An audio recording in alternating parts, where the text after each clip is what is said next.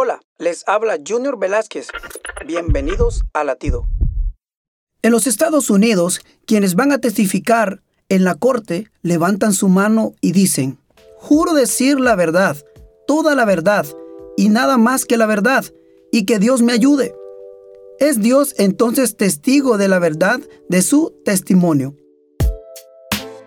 Números 32 nos dice, el Señor ha ordenado que cuando una persona le haga una promesa o se comprometa formalmente con juramento, deberá cumplir su palabra.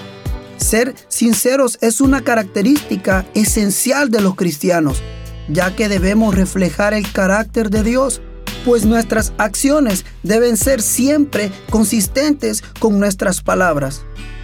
Latido les llega a través del ejército de salvación.